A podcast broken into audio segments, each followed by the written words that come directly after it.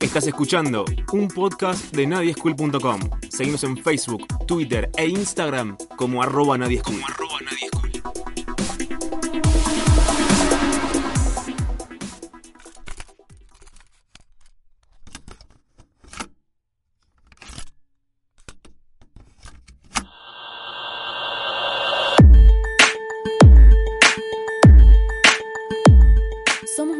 Hiperconectada.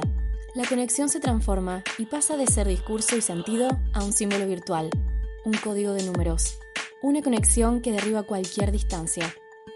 Tu cara se transformó en una selfie y nuestro encuentro se compone de píxeles. Nos convertimos en reflejos de espejos negros, máscaras cibernéticas en frente de Instagram, Twitter, Facebook, TikTok y todas las que vendrán. Todas las que vendrán. Somos consumidores y productores, desecho y reciclado, sentencias rápidas para lo que no funciona y muchos likes para los que la pegan. ¿Cuándo nos dimos cuenta de que si nos cortan la luz quedamos en completa soledad? El mundo nuevo transicionó bruscamente y nos empujó a una realidad virtual que evoca multitudes. Somos muchos y no nos conocemos. O sí, sí, sí.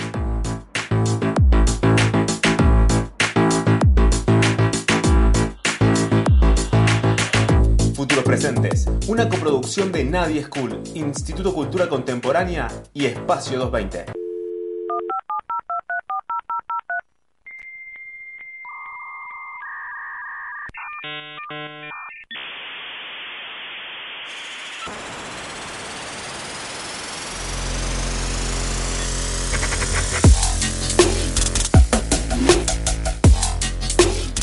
Hola, bienvenidos de nuevo al tercer capítulo de Futuros Presentes, un podcast realizado por Nadie School junto al Instituto Cultura Contemporánea y el Espacio 220. Mi nombre es Rocío Fenoglio y sola, otra vez, en esta hiperconexión que hoy nos permite hacer este bello podcast, todo desde casa, nos proponemos hablar sobre estas mismas lógicas e instrumento de transmisión que es Internet. Este otro mundo donde creo que hoy nos estamos refugiando más que antes, en unas condiciones en las que sin Instagram, Twitter, Spotify o Netflix serían completamente distintas. Ahora me gustaría centrarme específicamente en algo bastante polémico que divide y une opiniones y que desde un punto de vista más intelectual podría definirse desde un lado como esa pérdida del aura del arte que según Walter Benjamin pasaba con las obras de arte reproducidas en la masividad. Una pérdida de la magia, de la esencia al traspasar la sacralidad de la copia original. Hoy en día resignificamos imágenes, audios, videos, memes. Eh, se genera esa liquidez de la cultura que se mueve constantemente y que ya no un erudito de la música o el arte puede producir, sino nosotros mismos. Simplemente con una app de stickers y una buena memoria para guardar recortes de la Mona Lisa o la banana con la cinta, básicamente. La pseudoarte de la banalidad o el arte completamente democratizado. ¿Cómo influye Internet en esto según nuestros invitados? Hola, soy Maca Torres, soy ilustradora y diseñadora gráfica. Me gusta transmitir mensajes claros sobre temas de actualidad con mis dibujos y además eh, colaboro con la lucha feminista por medio de mis ilustraciones. Creo que las redes eh, democratizan el arte y creo que es una herramienta súper útil, súper importante que hoy los artistas y los ilustradores tenemos. A mí particularmente me ha ayudado muchísimo a que mi mensaje resone, llegue a lugares a los que podrían haber llegado, a conseguir oportunidades que podrían haber conseguido. Para mí, nada, es una herramienta de democ- democratización y amplificación del arte y de los mensajes artísticos. Hola, mi nombre es César Pucheta, soy periodista y un escuchador serial de Nunca hice tele, pero desde hace muchos años trabajo en diferentes proyectos relacionados con la radio y con la gráfica. Soy de Sagitario, hincha de Independiente y estoy muy contento de estar acá. Me parece que Internet democratiza me parece que como en toda democracia hay cosas que nos sirven para avanzar y un montón de cosas que atrasan. En ese sentido me parece que el potencial de banalizar que tiene Internet es casi tan grande como el, potencial de poder generar cosas realmente grosas. Sí creo que eso eh, depende de nosotros, depende de nosotros como, como generación. eh, y cuando digo como que depende de nosotros no me refiero a los que hacen cosas o a los que consumen, sino los dos, a los que hacen cosas y a los que consumen. Lo bueno, si se consume es mejor y lo malo muchas veces tiende a pasar, pero si se consume tiende a establecerse como algo que existe y que lamentablemente llama la atención. Hola, soy Pupina Plomer, soy profe de historia e investigadora de información y me gusta comunicar y enseñar la historia a través de memes. No, no, no puedo creer que haya gente que crea que Internet banaliza el arte. Porque, a ver, ¿qué, es banalizar el arte? Me parece que las personas que piensan eso tienen un concepto bastante arcaico y rígido de lo que debería ser el arte. Cualquier espacio que permita difundir un mensaje, una expresión, una forma de ver el mundo, me parece que es bienvenido. Y no sé, eh, si yo no tengo la posibilidad de viajar a un lugar a ver algo, o de ver un artista, o de lo que sea, me parece hermoso tener la posibilidad de acercarme a eso que me gusta a partir de Internet. Me parece que es una hermosa herramienta para democratizar el arte, la educación, la información, etcétera, etcétera. Hola, mi nombre es Elian Chali, soy artista y de Córdoba. Tengo 32 años y unos 10, 12, 15 años en actividad aproximadamente. Pensar en términos binarios de democratización o banalización del arte desde Internet me parecen como un poco, un poco acotado porque pasa en ambas, en, ambas medidas, ¿no? Y no solamente pasan esas dos cosas, pasan muchas cosas más. Eh, desde que apareció Internet, apareció no solamente nuevo Internet como una plataforma de producción, es decir, artistas que son artistas de plataforma, arte propio de esa plataforma, como esa plataforma como medio de, de gestión para los artistas que trabajan en otra plataforma, plataforma Internet medio de, producción de, eventos también. Me parece que, pensar en que banaliza o democratiza es un poco complejo, porque además, esto es a nivel personal, me parece que la palabra democracia es un, utilizarlo como, como, como, una palabra posible en el 2020 creo que es una ridícula, ¿no? Creo que la democracia cuando supera a más de 100 ya, ya es, no, no es posible, ¿no? Eh, porque además eh, Internet es un espacio completamente vigilado, ¿no? monitoreado y hay, hay, hay estrategias eh, para, lograr posicionamiento. Eh, me parece que, lo único que hace es como reforzar las paredes de la teoría de la caverna, ¿no? Porque al final, por, los propios algoritmos y por las propias inteligencia biométrica, terminamos encerrados en los mismos círculos.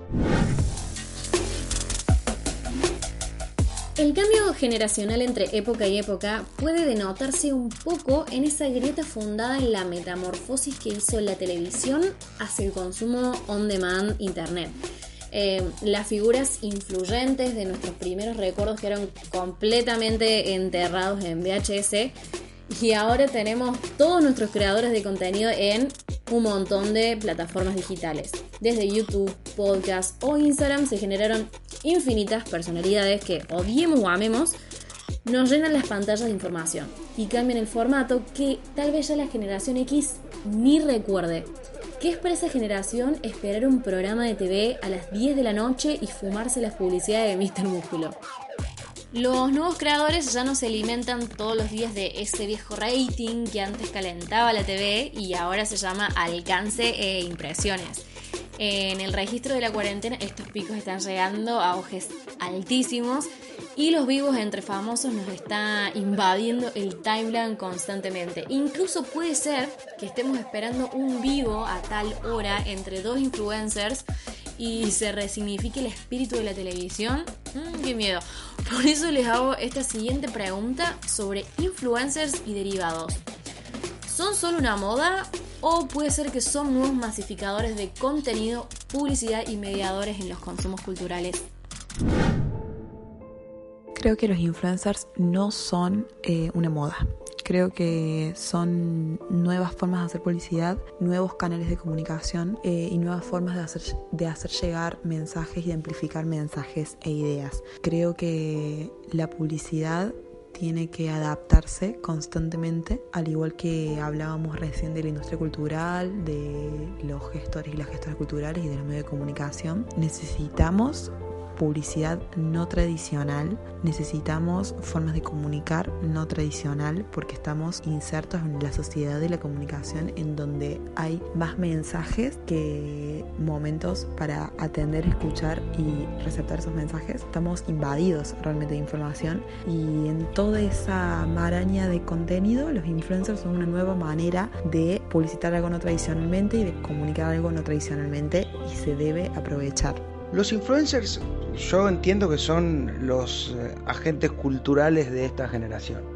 Eh, y en ese sentido me parece que no distan demasiado de lo que en otro momento fueron los referentes de, los medios tradicionales, simplemente adaptados a una nueva forma de comunicar y también de consumir, porque nosotros, eh, o yo particularmente, consumo influencers como también puedo consumir algún periodista o, algún profesional de la comunicación. En ese sentido, me parece que no hay que entenderlo como una moda, sino como actores de un momento histórico. Obviamente, como actores de un momento histórico, eh, el universo es muy grande es prácticamente inabarcable en un concepto que los, que los comprenda como algo homogéneo y hay quienes lo hacen muy bien y se toman su trabajo con muchísima responsabilidad y que laburan muchísimo en el perfeccionamiento de su propuesta y hay quienes no y quienes eh, un poco eh, hacen un mal uso de la herramienta. Eh, en, ese, en ese aspecto yo celebro que por suerte sigan existiendo aquellas personas que desde su óptica entienden que me están ofreciendo o presentando algo que puede ser eh, mejor, que me puede hacer eh, mejorar como, como, persona. Pero sin duda hay que saber analizar. No todos los influencers son malos, no todos los influencers son buenos. Ay, qué difícil. Porque acá me surge el interrogante de ¿Qué es un influencer? ¿Quién los crea? ¿Se crean ellos mismos? ¿Los crea su audiencia? ¿Los crea una marca? Eh, no sé, como que me cuesta identificar qué es un influencer y qué es un comunicador. Y este término me, me produce un poco de distancia porque me parece que de por sí la palabra influenciar es horrible. Con esto obviamente no desacredito a las personas que se consideran influencers, eh, pero no sé, me, estaría, me parece que estaría más piola decirles comunicadores o comunicadoras. Sí creo que es una moda producto de Instagram, que cuando se despide de las tendencias tendrán que mudarse a otro espacio, eh, porque a ver, no sé, ¿alguien se acuerda de los vloggers? Bueno, ahí está mi respuesta, sí, es una moda o no. Y también creo que son masificadores de contenido y de publicidad, pero bueno, de algo hay que vivir. Yo no soy quien para juzgar lo que hace otra persona para vivir. Obvio que es súper consumo lo que hacen estos llamados influencers. Sigo a muchísima gente que, que se autoconsidera influencer. Pero bueno, nada, el concepto de por sí me resulta un poco como raro y superficial. Me parece que los influencers y los derivados me cuesta pensar en la palabra moda, ¿viste? Hay tendencias, digo, hace unos años estaban las tribus urbanas cuando estaban otras redes sociales y ellos eran la referencia para otras cosas o para sectorizar y además eh, hoy Hoy las empresas necesitan catalizadores para llegar a la gente porque simplemente mostrando los productos alienados de, su vivencia humana, por así decir, resultan como, como muy muy alejados de la realidad, ¿no? Y bueno, hay que asumir también que en los tiempos que corren todo es posible para la performance que plantea la, vida cotidiana, es decir, tal vez que una persona que muestra cómo vestirse es una influencer, por ejemplo, y que y esa influencer realmente influye en una persona que decide vestirse de esa forma para poder construir su propia ficción somática para ser en el mundo. No sé, me parece que hay como una suerte de crítica sobre qué es lo que hace un influencer y demás. Yo creo que el, el problema siempre está en la endogamia, ¿no? Eh, hay tantos influencers que lo consideraría como si fuera una línea de producción post-fordista, ¿viste? Como que no, no, no, no pienso que, que, no sé, que no, no, no son una élite, hay millones y millones y millones de influencers de hecho, hay influencers que no tienen muchos muchos seguidores y eso es una forma de, construir eh, endogamia también. Hay influencers que no reciben productos, pero lo entiendo como propio del ecosistema de Internet, ¿no? Son quienes de algún modo saben utilizar las estrategias para, para, sobrevivir en, ese campo que, que es muy demandante, ¿no? Porque el trabajo que llevan los influencers, que es básicamente exponer su vida, a mi modo de ver, es un trabajo muy sacrificado. Yo no estoy dispuesto a, negociar con mi privacidad como lo hacen los influencers, ¿no? Entonces, en ese sentido, hay como si fuera una suerte de experiencia prostibularia que, bueno, eh, cada, uno sabrá cómo llevarlo adelante, ¿no? En este ritmo frenético de la producción de conocimiento, eh, surgen nuevas alternativas para contar historias, para informar y para trabajar el periodismo. Posturas públicas o políticas sobre tal o cual cosa. Em, la argumentación de ideologías atraviesa casi todo tipo de contenido que nos llega, desde un meme sobre Trump hasta un hilo eterno sobre política en Twitter. Internet es un mediador heterogéneo que trama imaginarios configurados sin horizontes y nos provee de una vasta cantidad de información que muchas veces carece de una real base concreta o directamente es falsa. El hablar sin saber como el nuevo compartir sin chequear la fake news y la ensalada de fruta que nos provee un timeline de noticias en Twitter nos deja cansados y confundidos y a veces directamente menos informados que antes.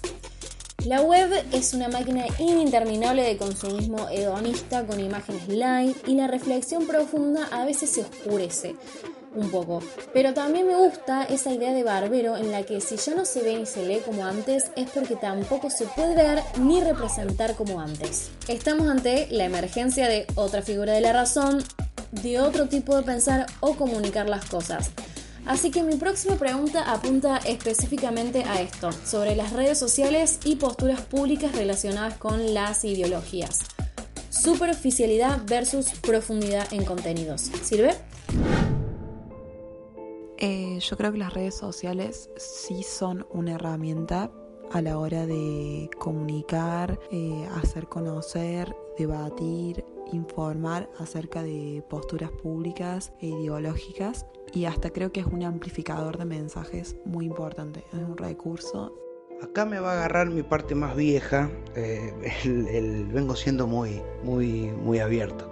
Este, pero sí, me parece que, en realidad el gran problema que existen en esta nueva forma de consumo es que es todo tan rápido y todo tan veloz que quizás estamos perdiendo profundidad en algunas cosas. Digo, las canciones tienen que durar poco, la gente, o, dicen que la gente o, los lectores y, y las lectoras no, no se bancan textos largos, que hay que escribir concreto. A mí me sigue pareciendo que está bueno que no perdamos la oportunidad de zambullirnos en determinadas expresiones artísticas, es decir, que estemos mucho tiempo pendiente de un buen libro, que nos sentemos a escuchar un disco que dure 40 minutos, que podamos ver una película y no decir, oh, qué larga que es esta película, porque al fin y al cabo es algo muy loco, pero también nos formatean con discursos que que se instalan, ¿no? Una película de dos horas y media es larga, ahora podés ver tranquilamente cuatro capítulos de una serie que dura una hora y ya viste dos veces esa película. Digo, entonces me parece que,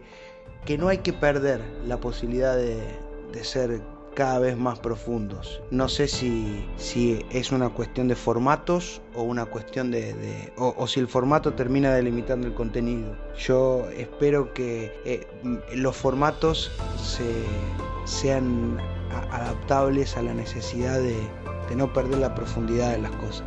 Respecto a mm, las redes sociales y las posturas políticas, me pasa un poco lo mismo que con lo de la democratización del arte o la banalización del arte en Internet. Me parece que cualquier espacio que comunique una idea o que te haga llegar algo que no sabías, que te haga aprender, que te haga plantearte nuevas preguntas, que te haga replantearte tu realidad, siempre sirve. O sea, por más que, bueno, me pasa a mí mismo con el contenido que yo genero, que yo eh, soy investigadora, soy docente y por ahí puede parecer un poco banal lo que yo, o superfluo, lo que publico en mis redes, pero nada, es una invitación a que otras personas puedan reflexionar sobre cosas que no sabían y nada, me parece que siempre suma. Y habría que identificar qué es superficialidad o profundidad en contenidos porque por ahí yo prendo la, caja boba que es el smartphone y lo hago para, para, desconectarme un poco de, la, profundidad, ¿no? Entonces tal vez que me veo, no sé, me, me pega una panzada de capítulos de, te lo resumo así nomás, o de Alexis Moyano, por decirse dos, que me parecen muy buenos, están ahí como para, para entretenerme, ¿no? Y decir, bueno, el, esparcimiento puede ser un lugar político, lo ocioso puede ser un lugar profundo. No sé, me parece que pensar en términos superficiales y de profundidades me parece como injusto, ¿no? Para, para, para los tiempos que corren.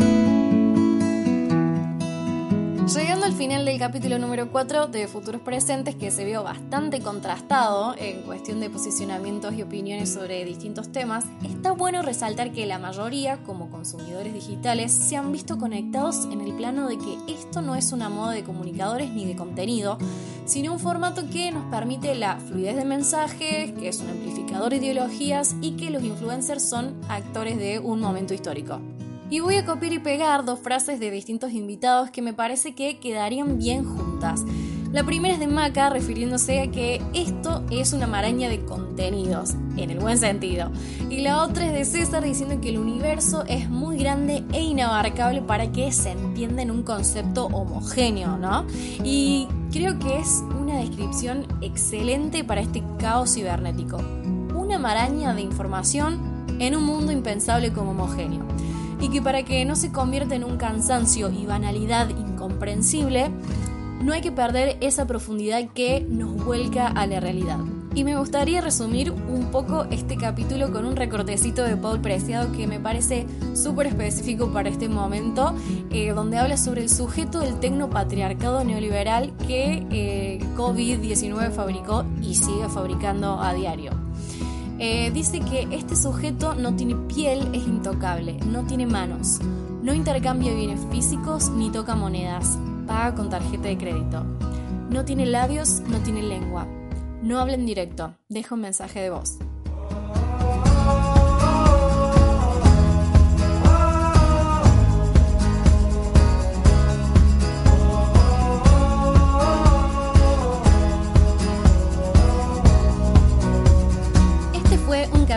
Más de Futuros Presentes, un podcast hecho junto al Instituto Cultura Contemporánea y el Espacio 220. Recuerden que pueden leer un montón de ensayos, ver cómics y fotos referidas a las temáticas de las que hablamos en nuestra web www.nadieschool.com. En la producción general, Pablo Durio. Nos encontramos en el próximo capítulo.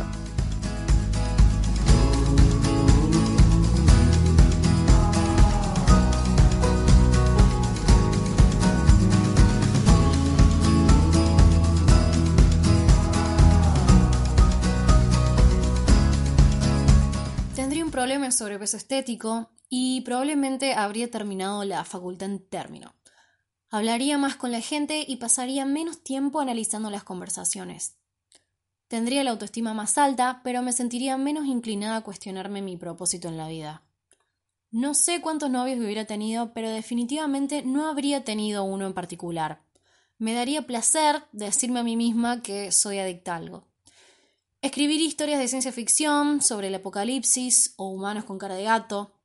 Tal vez sería más feliz si tuviera recursos ilimitados y viviera una vida a lo Tom Clancy. Pero no quiero ser Tom Clancy. Tom Clancy probablemente use una gorra de béisbol mientras está cogiendo. Puede ser que la gente que tiene los libros de Tom Clancy a veces vea su nombre por accidente en uno de sus libros mientras está teniendo sexo eso debe hacer que Tom Clancy les guste más.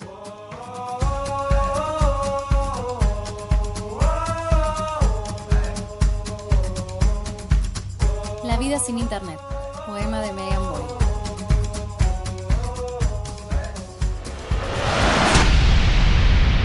Escuchaste un podcast de nadieschool.com. Seguimos en Facebook, Twitter e Instagram como arroba nadieschool.